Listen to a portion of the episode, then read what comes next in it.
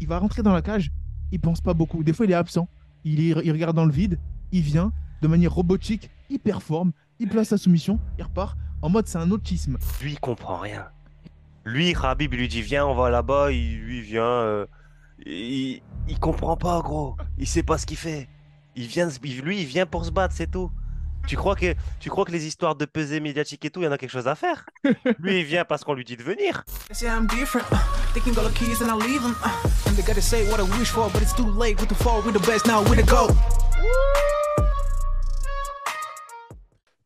Hey yo, bienvenue dans le podcast The GOAT MMA Boxing. J'espère que vous allez bien les GOAT. On est là pour parler de l'UFC. Et c'est quel numéro, euh, Karl, déjà? 284. 284, les gars. Voilà, UFC 284 en Australie qui va opposer Alexander Volkanovski, le numéro 1 pound for pound, à Islam Makhachev, la terreur venue tout droit du Daghestan. Avant de commencer notre analyse, je voudrais un round d'applaudissements pour Pugila qui a fait ses débuts en MMA le week-end dernier.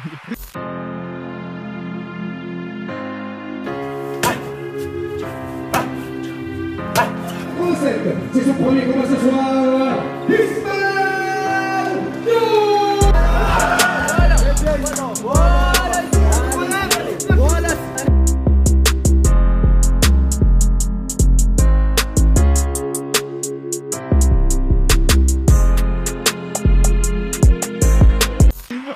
Un round d'applaudissements. Il n'y a pas la victoire, la victoire n'y est pas, mais c'est très très prometteur, très très prometteur. On aime bien ceux qui font et qui ne font pas que parler. Et donc ça, ça c'est voilà, juste pour ça, gros respect. Et l'avenir n'est que plus brillant.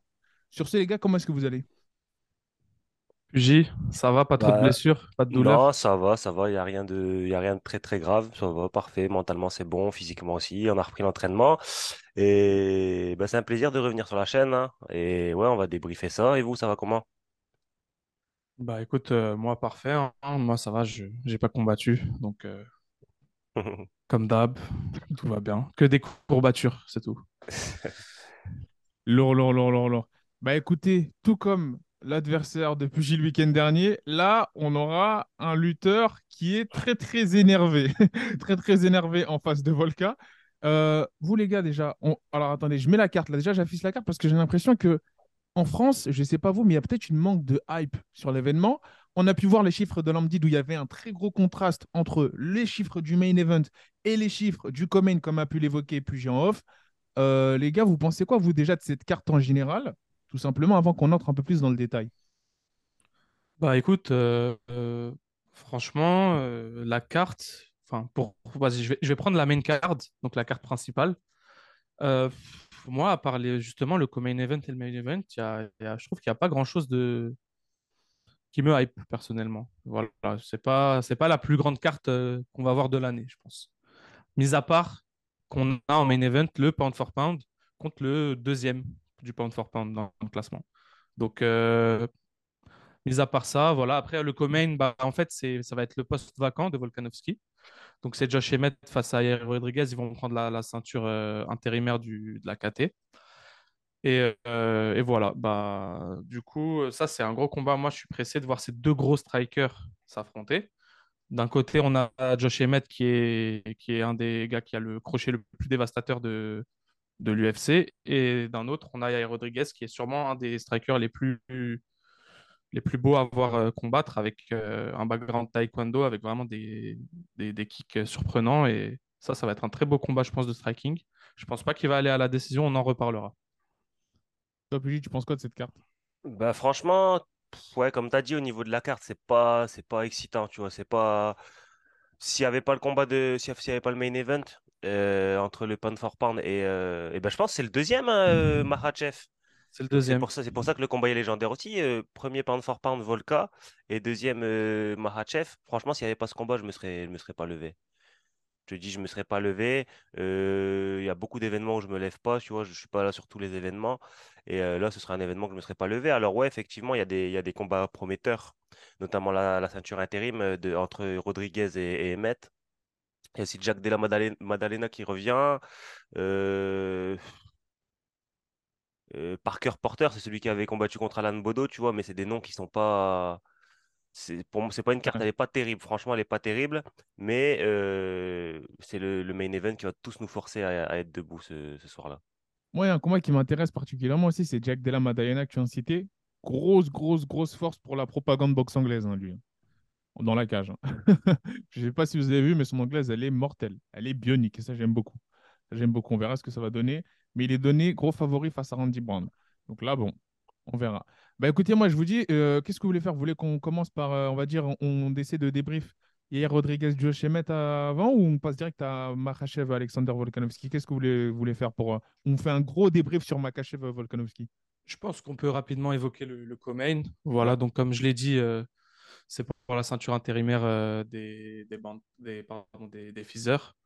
Euh, on avait euh, Volkanovski qui était le roi de cette KT, qui avait battu trois fois Holloway, qui avait aussi battu Aldo. Voilà. Il avait un peu décimé cette KT, il avait battu Ortega. On se rappelle ce combat où bah, il a résisté à une guillotine des enfers de, de la position garde montée.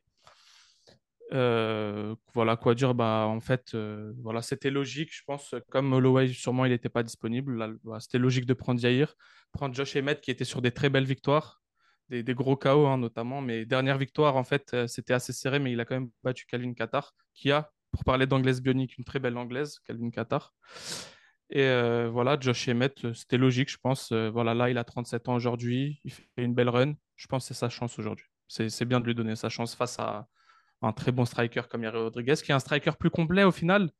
Mais ça va être, euh, un match-up euh, très intéressant où tu as un gars qui vraiment cherche la courte distance avec ses, crochets courts venus des enfers qu'il met. Les gars, je vous invite à aller voir les highlights sur YouTube.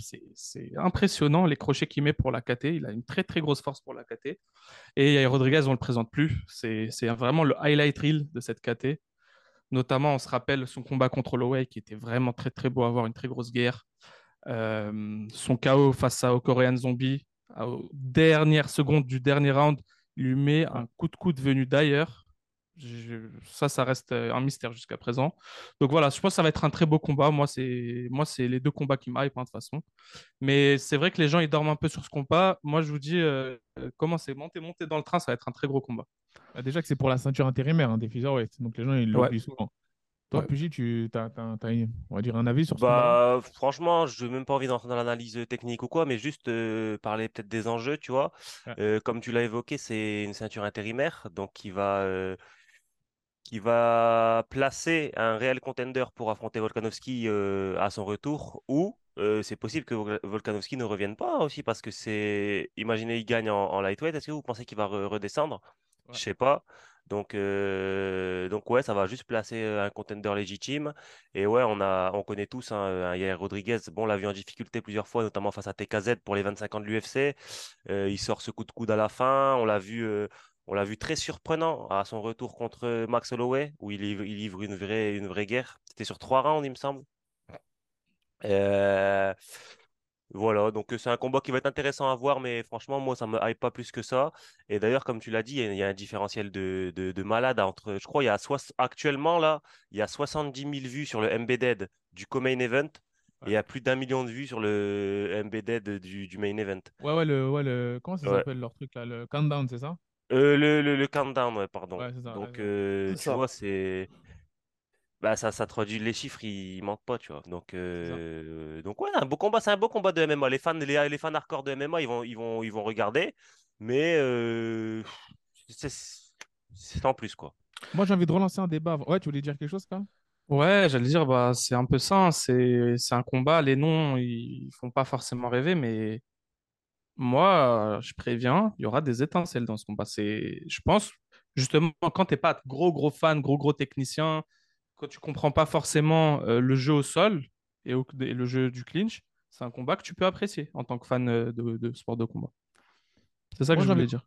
Moi, envie... excuse-moi, envie de relancer un débat avant qu'on passe au main event. Un débat qui avait, qui avait, on va dire, j'avais un avis très tranché suite à la dernière performance d'un de nos combattants français, Saladin Sanadine Parnasse, où il y a eu, euh, je crois que c'est l'AKG MMA qui avait posé cette question sur Twitter et qui avait dit Est-ce que, selon vous, Saladin Parnasse, là, a sa place dans le top 5 featherweight de l'UFC Maintenant que Volk, on va dire, est en, li- est en lightweight, imaginons là les deux se combattent pour la ceinture. Josh Emmett Et cinquième, est-ce que selon vous, Saladin Parnasse a sa place dans ce top 5 et potentiellement pour viser la ceinture? Moi, alors je vous dis ma réponse. J'avais dit oui, largement. On m'a incendié. J'avais dit oui, Saladin Parnasse a sa place dans ce top 5. À l'époque, il y avait Volkanovski.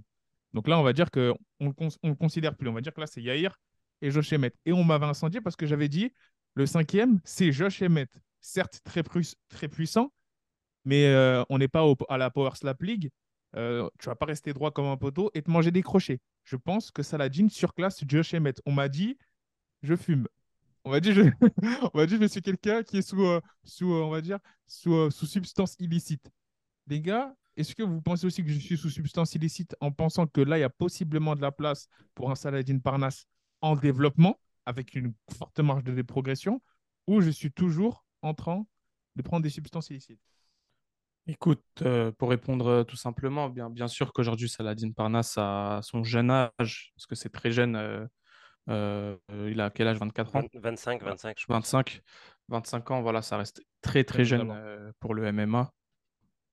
Franchement, moins que 30 ans, moi, pour moi, c'est jeune pour le MMA. Donc, à cet âge-là, être où il en est, double champion d'une très grosse organisation européenne et largement en, en dominant ses adversaires, franchement, je pense qu'il a largement le niveau d'entrer dans le top 5 UFC Featherweight, même, même s'il y a 2-3 killers quand même dans cette KT. Je ne sais pas si pour l'instant il a le niveau.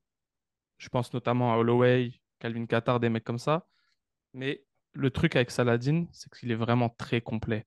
Tu sens que c'est le gars, si c'est dangereux debout, il va utiliser sa, lutte. Elle est terrible, sa lutte. C'est une dinguerie, sa lutte. Euh, si le mec en face, il est relou, c'est un lutteur relou, il va, il va défendre parce qu'il a une bonne lutte et il va, il va, le, il va le terroriser au, niveau striking. C'est vraiment un combattant complet et je pense qu'il a largement sa place, oui, bien sûr. Euh, je pense qu'aujourd'hui, ça se discute, euh, Josh Emmett Saladin. Je pense que, bah, je pense que le favori, ce c'est pas Josh Emmett, hein, je te dis la vérité. Surtout qu'il a une anglaise. là, c'est drôle parce que là, maintenant, Josh Emmett, il se retrouve dans un combat de championnat. Et moi, je parlais quand lui était. Et là, il est toujours cinquième. Et moi, là, on peut dire, là, en commentaire, on va me détruire, mais Saladin, il a une grosse, grosse, grosse anglaise. Grosse, grosse, grosse anglaise. Pugy, toi, t'en penses quoi? Bah, en fait, je pense que les gens ne se rendent pas compte à quel point Saladin est fort. Et Saladin, il est invaincu. Tu vois, moi, je m'en fous, sa défaite, euh, sa défaite, euh, c'est pas une défaite, gros. T'as vu? Pour moi, c'est. bah ouais, non, mais il est invaincu. Il se prend un coup comme ça, il tombe, il se relève direct, l'arbitre, il arrête. Pour moi, Saladin, il est invaincu, tu vois. Et. Euh, en fait, les gens, ils se rendent pas compte à quel point Saladin est fort parce qu'en fait, ils se disent, oui, mais il combat au KSW, mais au KSW, il n'y a aucune difficulté. Il n'y a aucune difficulté. Et tu vois des mecs comme Gamrot, ils sortent du KSW, ils font un bordel à l'UFC, et je pense que Saladin, ce sera pareil, tu vois. Je pense que Saladin, ce sera pareil. Et euh, il va même pas y aller maintenant, en fait. Parce que lui, on sait qu'il veut pas y aller maintenant. Et euh, donc ça veut dire ça va être quoi dans deux ans, trois ans, il va être encore plus accompli, plus fort physiquement, etc. Bah, laisse tomber, oui, il aura, il aura largement sa place. Et il a même déjà sa place, tu vois. il a largement sa place. Bon, en tout cas. Dites-nous dites ce que vous en pensez en commentaire. Nous, on lance le débat, on lance les hostilités. À vous de vous battre en commentaire, les gars. On compte sur vous. The War Room, c'est parti. Maintenant, on passe au main event of the evening. Là, c'est vraiment c'est très polarisant, c'est très, on va dire, ça déchaîne les passions. Ce genre de combat-là qui déchaîne les passions. On a d'un côté le numéro 1, pound for pound, qui a montré que debout, c'est une machine face à des strikers tels que Max Holloway, hein, au sol, presque impossible à amener au sol, de par, on va dire, ce passif de rugbyman, ce passif de gros lutteur en Australie, champion national, très puissant, puisque c'est quelqu'un qui a cuté énormément de poids, face à la machine le clan, le plan du père Islam Makhachev. Euh, tout simplement, inarrêtable. Une machine inarrêtable. On sait ce qu'il va faire et il va le faire. Les gars, quel est votre avis sur ce combat-là de main event? Moi, j'aimerais préciser quand même, euh, juste avant qu'on commence à, débattre là-dessus, euh, on a fait un petit sondage sur Twitter. On a demandé aux gens qui voyaient remporter ce combat.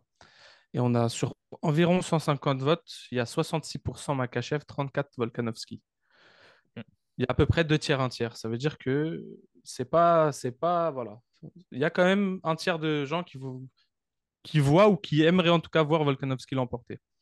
Pour alors, moi, il n'y a pas les odds qui sont affichés sur le, sur le site UFC, mais on sait qui est le gros favori ou pas ou On a le- les chiffres? Je, on je, moi, je sais pas personnellement. Après, Ah, moi, je- mon avis, je peux te donner mon avis, c'est 284. que c'est que voilà, il y a aujourd'hui, il y en a un, il sort de sa KT pour aller monter affronter l'autre. Même si c'est le numéro un pound for pound, pour moi, le favori, ça, c'est Makachev. Ouh, Surtout que, ah ouais, gros favori, moins 440, hein, Makachev. Logique, franchement, très logique. 300, 330, Parce que 330. comme on sait, voilà, c'est pas anodin de changer de catégorie, alors qu'on est habitué à voilà, combattre dans une KT. Prendre du poids, c'est pas anodin, on change notre diète. Euh, durant le combat, on n'a pas les mêmes sensations. C'est pas, c'est pas si simple. Malgré, on va le répéter encore, malgré que Volkanovski, c'est quelqu'un qui, avant sa vie de combattant MMA, faisait du rugby et il était beaucoup plus lourd que maintenant. Moi, les, les, les gars, je pense que ça va être, euh, ça va être sans appel. Je pense que ça va être sans appel. Il n'y aura même pas match. Je pense. Tu évoquais tout à l'heure le fait que Volkanovski ne se fait pas mettre au sol. Ben, moi, je pense euh, tout l'inverse. Volkanovski, on l'a déjà vu au sol plusieurs fois, notamment euh, comment il s'est fait prendre dans la guillotine par Brian Ortega, qui n'est même pas un gros lutteur. C'est suite, je crois que c'est suite à un takedown, euh, à un knockdown, je sais plus. Je crois que c'était un, ouais, c'était- ouais, c'était un truc comme ça, ouais. Mais euh, euh, même, même avant, dans sa carrière, il s'est déjà fait ramener plusieurs fois. Il s'est fait ramener dans une catégorie où il n'y a pas forcément de gros lutteurs, dans une catégorie où, euh, inférieure. Donc, au niveau de la puissance, etc., c'est bah, c'est inférieur. Là, comme l'a évoqué Karl, il doit monter. Donc, il doit changer son régime alimentaire. Donc, il doit tourner à beaucoup plus de calories. Mine de rien, bah, c'est, c'est pas le corps, tu vois. Il va devoir se, tra- se, se tracter un, un nouveau corps. Euh, et puis, les gars, il, il tombe face à Islam Makhachev. Je sais pas si vous vous rendez compte des mecs qui sont euh, parfois même une ou deux catégories au-dessus de lui disent que ce mec a une puissance de qu'ils n'ont jamais vu ça.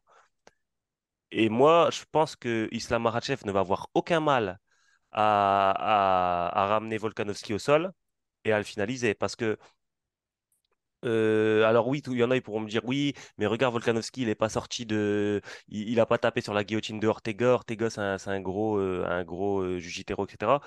Bah oui, mais il y a aussi le contre-exemple. Par exemple, on, on peut rien, rien que prendre sur notre point de vue euh, de français.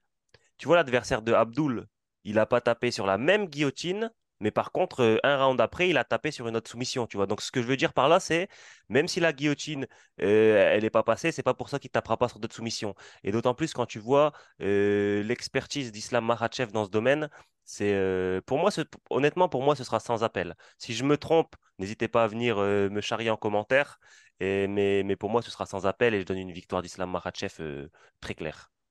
Et du coup, tu penses pas, tu penses quoi des propos de- du coach de Volkanovski qui dit que s'il était dans des tournois de grappling de haut niveau, Makachev se ferait soumettre? En fait, qu'il n'est pas si, euh, si effrayant que ça au sol. Bah, en fait, les propos, j'ai même pas envie. euh, moi, je m'en fous un peu. C'est pas. on- Enfin, pourquoi parler d'un autre sport? On s'en fout. Tu vois, Euh, ça se trouve, ma Khabib, il serait en natation, il se ferait plier. Ok, mais c'est un autre sport, tu vois. C'est un autre sport. il, il serait lié droit au foot, peut-être qu'il se ferait déborder. Tu, le trouves comment au basketball, euh, Khabib? Bah, c'est un autre, c'est un autre basket, hein. C'est un autre basket, frère. C'est pas la NBA, Ah non, euh, la je suis, je suis plutôt d'accord sur Pugila. Je, je pense que c'est inutile de parler de tournoi de JJB ou de grappling parce que on sait très bien que euh, le grappling, le JJB va être amené d'une autre façon dans, dans des combats d'MMA. C'est pas du tout la même chose. Tu as le droit droit du ground and pound. Euh, Il y a d'autres aspects qui rentrent en jeu et c'est pas du tout la même chose. Après, on sait que les, les, les gars du, du souvent qui, qui viennent du Sambo comme ça, euh, ils allient quand même, euh, bah, notamment Fedor. hein. C'était un gars, il venait du Sambo, il, avait des belles soumissions, Fedor. C'est pas, pas que le JJB aujourd'hui qui fait que tu es dangereux sol. hein. Franchement, euh, franchement jusqu'à présent, les mecs du Sambo, ils ont, franchement, ils ont prouvé. Ils ont prouvé dans les plus grandes organisations, au plus, gros, au plus haut niveau. Donc, quand tu vois Khabib, quand tu vois Islam, comment ils soumettent leurs adversaires, euh, bon, c'est peut-être moins virevoltant que des, que des, voilà, des as du JJB comme un, un Brian Ortega. Ok, c'est, c'est quand même euh, une autre manière de faire, mais ça reste très, très, très efficace aujourd'hui dans le MMA, appliqué au MMA. D'ailleurs, en parlant de, en parlant de Sambo et de Fedor, est-ce que vous avez vu la photo qui tourne en ce moment là euh, sur Twitter? Non. C'est vrai que- Vous avez pas vu? Euh, Fedor, il y a un Ah. tournoi de, un tournoi de Sambo, il est deuxième. Qui est premier? Abdul Manap, Abdul Manap, gros. Non. Nurmagomedov, ouais. C'est une dinguerie. Fedor est deuxième, Abdulmanap est premier. Je sais pas si vous vous rendez compte, les gars. C'est une dinguerie. C'est très très grosse dinguerie. C'est.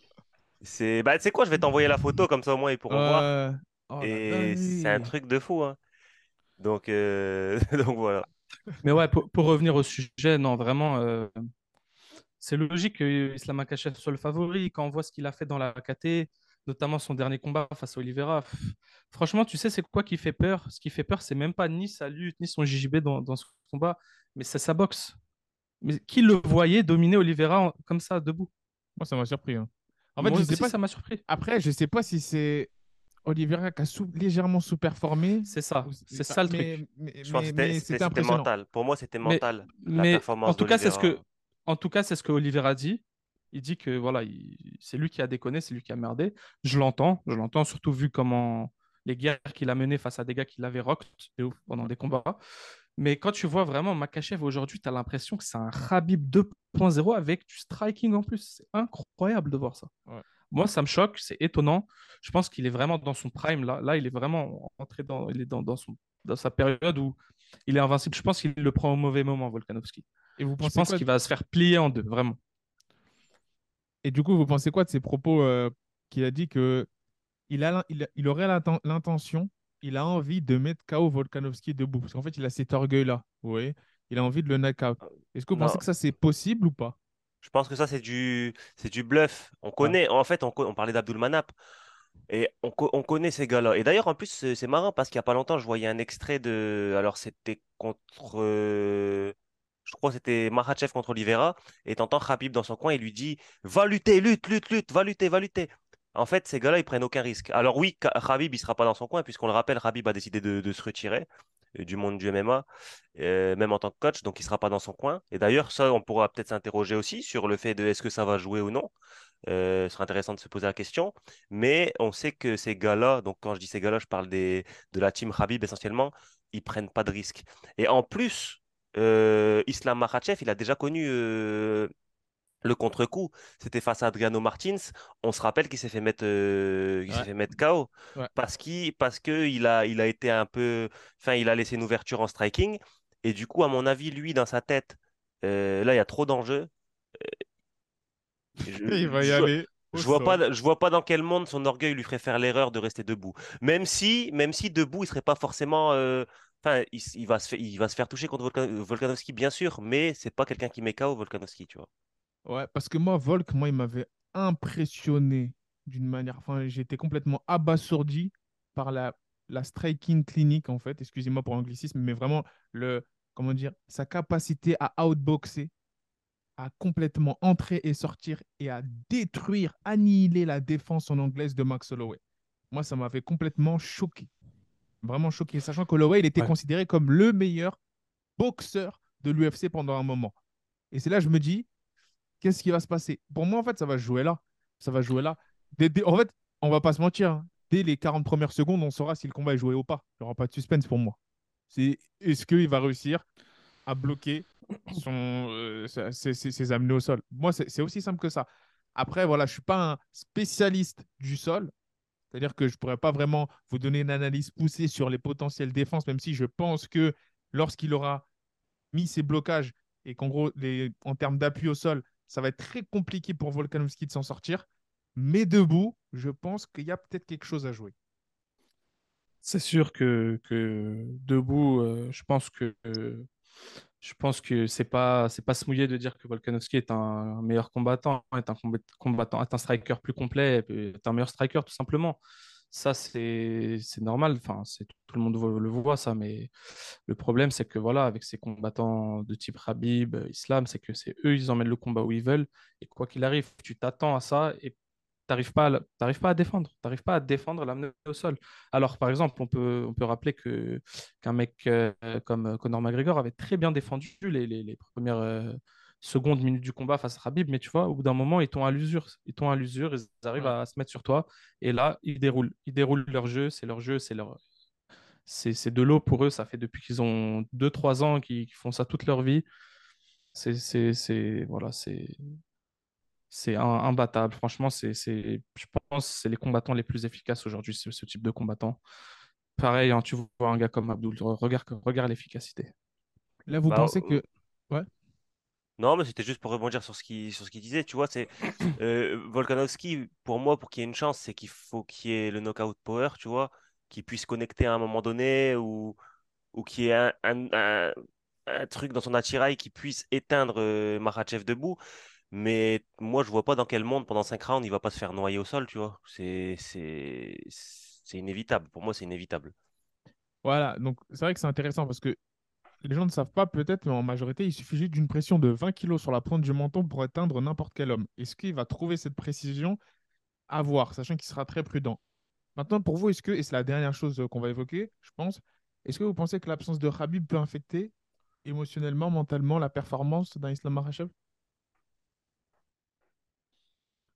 Compliqué à dire. Après, euh, j'ai pas l'historique. Est-ce que déjà tous ces combats à l'UFC, il y avait Khabib dans son coin? Ça, je sais pas. Faudrait, faudrait voir. Je sais pas si quelqu'un a l'info. Et euh, deuxièmement, ça peut l'affecter, surtout s'il est habitué, qu'il soit dans son coin. On, sait très bien, hein, des, des changements de team, changements de coach ou même de gens dans ton coin, ça peut toujours, c'est des petits détails qui peuvent changer la donne, psychologiquement parlant, durant aussi les rounds, entre les rounds. Euh, moi, je pense que quand il avait Khabib derrière lui, bien sûr, ça lui donnait un- une certaine confiance, un certain apaisement, ça c'est sûr. Quelqu'un quelqu'un comme, euh, comme, comme Khabib voilà, dans ton coin ou comme Abdul Manap justement avant. Après, euh, moi, je pense que euh, à l'Eke, ils ont de quoi faire. Si c'est des gens de l'Eke ou de base de, de la team Khabib, je pense qu'il y a, y a cette personne compétente pour, pour être, qui sont largement compétents pour donner les, les, les bons conseils durant, entre les rounds. Après, euh, ouais, moi, je pense que ça peut jouer un peu, mais je pense pas que c'est ce qui va faire euh, la différence, quoi. Je pense que ça, ça changera rien, je pense, au résultat final du combat. Bah, moi, je pense que. Bah, déjà, pour revenir sur le fait, je pense que ouais, il a toujours été dans son coin. Je pense qu'il a toujours été dans son coin, tu vois. Et euh, au-delà d'être dans son coin, il lui donnait vraiment des bons conseils. On peut se rappeler notamment face à Dan Hooker. Euh, il lui donnait vraiment des bons conseils. On dirait qu'il était téléguidé. Et euh, bah, c'est ça. Et euh, donc ça, c'est à voir, tu vois, je pourrais même pas forcément me prononcer parce que je pourrais prendre l'exemple de Khabib qui le fait que, malgré le fait que son père soit décédé, etc., il a quand même su performer, mais, mais c'est deux humains différents, tu vois. C'est deux êtres humains différents et malgré le fait qu'ils soient comme des frères, malgré le fait qu'ils soient dans la même team, on peut pas se référer euh, aux performances de l'un pour euh, émettre des hypothèses sur l'autre. Donc ça à voir. Mais c'est vrai que c'est un gros manque. Euh, c'est sûr que Khabib euh, qui n'est pas dans ton coin, c'est un gros manque. Et, euh, mais après, c'est là qu'on va voir si euh, Makhachev est fait pour lui euh, briller dans la lumière euh, tout seul. hein. En plus, euh, pardon. Non. Ouais, j'allais dire, c'est intéressant à voir quand, quand, quand on voit le, le dernier countdown que l'UFC a lâché. euh, c'est intéressant de voir, dans, par exemple, dans le combat contre Oliveira, comment Khabib, euh, tu vois, c'est plus fort que lui en tant qu'ancien combattant. Et comme euh, Islam Makhachev, c'est voilà, c'est comme un frère pour lui. Des fois, il, il s'excite un peu trop, il commence à crier, commence vraiment à crier très fort. Et c'est drôle de voir le, le head coach de la AKA le, le calmer, toujours lui dire Eh, calme-toi, calme-toi. Tu, tu le déconcentres pas, tu vois, de son combat, le sors pas de son combat. C'est vraiment intéressant à voir cette dualité quand tu as les deux dans ton coin.